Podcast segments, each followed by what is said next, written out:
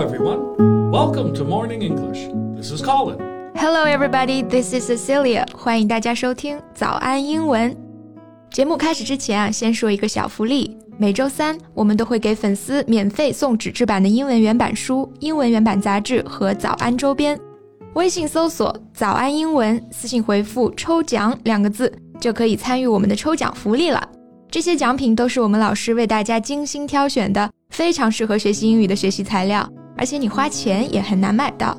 坚持读完一本原版书、杂志，或者用好我们的周边，你的英语水平一定会再上一个台阶的。快去公众号抽奖吧！祝大家好运。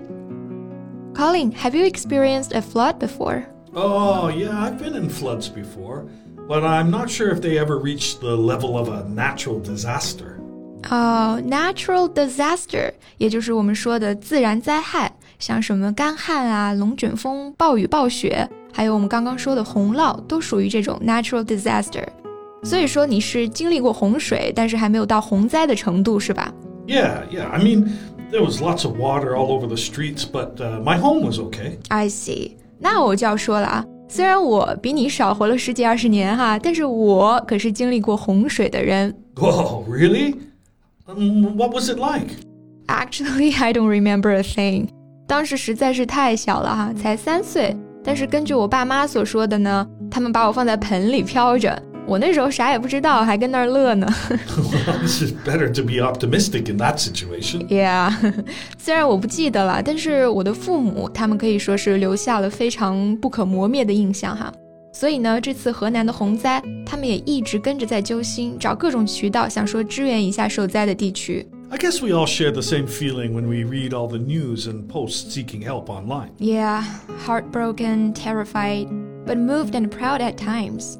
那在这次事件当中呢，我们经历了好多不同的感受哈，有恐惧，有心碎、心疼，也有感动，更有对我们的国家和人民深深的自豪。Right. It's such a complicated feeling that people started to record what they saw and share how they feel. 是的， 虽然不是亲历者哈，但是作为此次洪灾的见证者，我们也有一些思考和感受，希望与大家分享。我们今天的所有内容都整理成了文字版的笔记，欢迎大家到微信搜索“早安英文”，私信回复“加油”两个字来领取我们的文字版笔记。So since July 17. China's central Henan province has been hit by the heaviest rainstorms and floods in its recorded history. Cities include Zhengzhou, Xinxiang, and Weihui were hit the hardest. People's hearts have been heavy for the past 10 days. It's been more than 10 days. Houses were flooded, crops were ruined, and lives were taken. Up to this moment, the death toll from the deadly downpours and flooding has risen to 71. 71, 七十一，这是目前为止的遇难者人数。我们在事故、战争或者灾难之中需要统计这种伤亡人数。那么 toll 作为名词呢，就有伤亡人数的意思，所以呢，death toll 也就用来表示死亡人数。这七十一个人是谁家的父母、谁家的孩子、谁家的爱人，就这样被洪水裹挟着远离我们而去了。Unfortunately, as the rescue proceeds, this number is likely to increase. You know, in the past week, before I went to bed, this thought kind of hovered around my mind. But then I have been scared to think further about it. Because, you know, just imagine those people trapped in the subway, what they were going through during the last hours of their lives. It's really scary to think about it. Right, and uh, and their families. What they've been through is well beyond the imagination. Yeah, the families. 我们看到有在地铁口呼唤丈夫名字的妻子， 有不眠不休在网上发帖寻人的父母，有在微信上告诉妻子别怕，我来了，然后就赤足飞奔到地铁站搭救妻子的丈夫。Yeah, for them it's kind of well, not just scary, but it's also this unknown. I think that is especially hard to deal with. Exactly.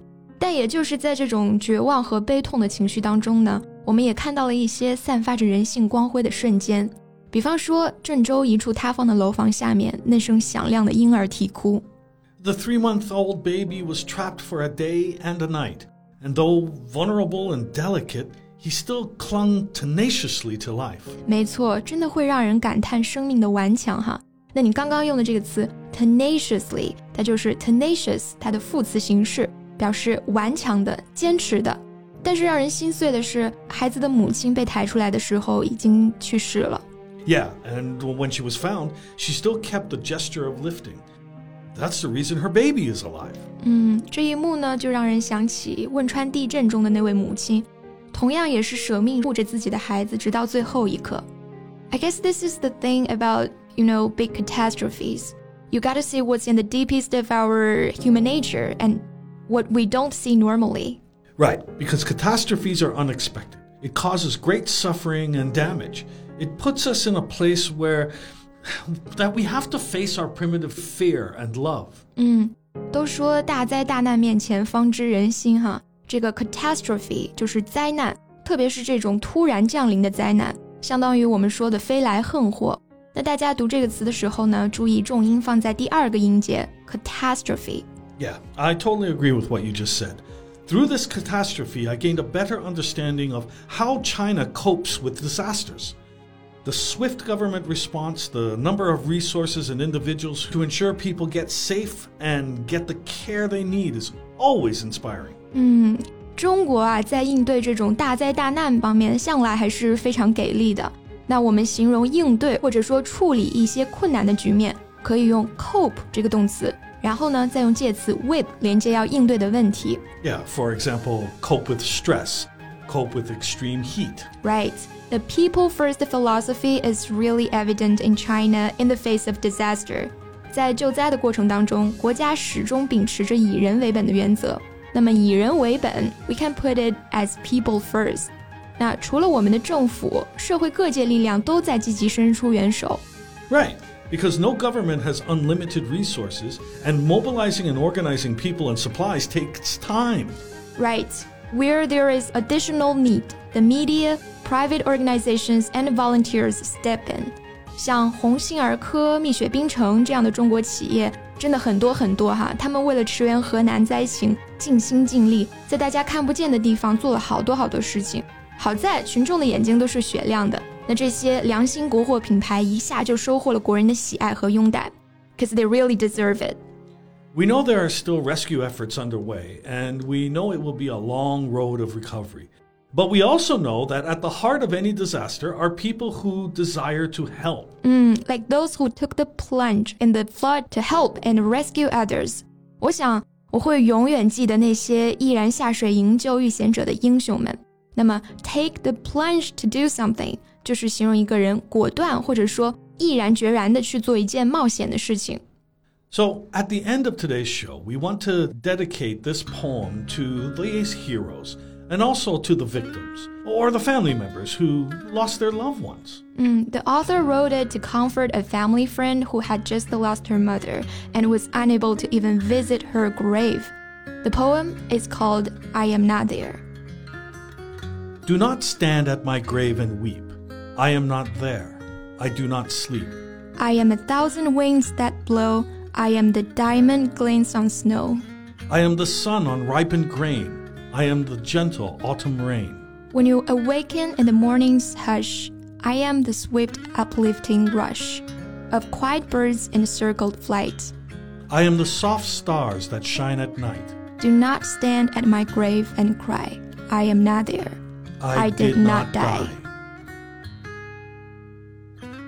最后再提醒大家一下，我们今天的所有内容都整理成了文字版的笔记，欢迎大家到微信搜索“早安英文”，私信回复“加油”两个字来领取我们的文字版笔记。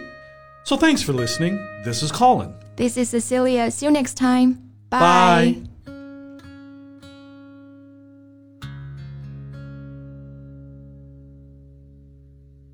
This podcast is from Morning English.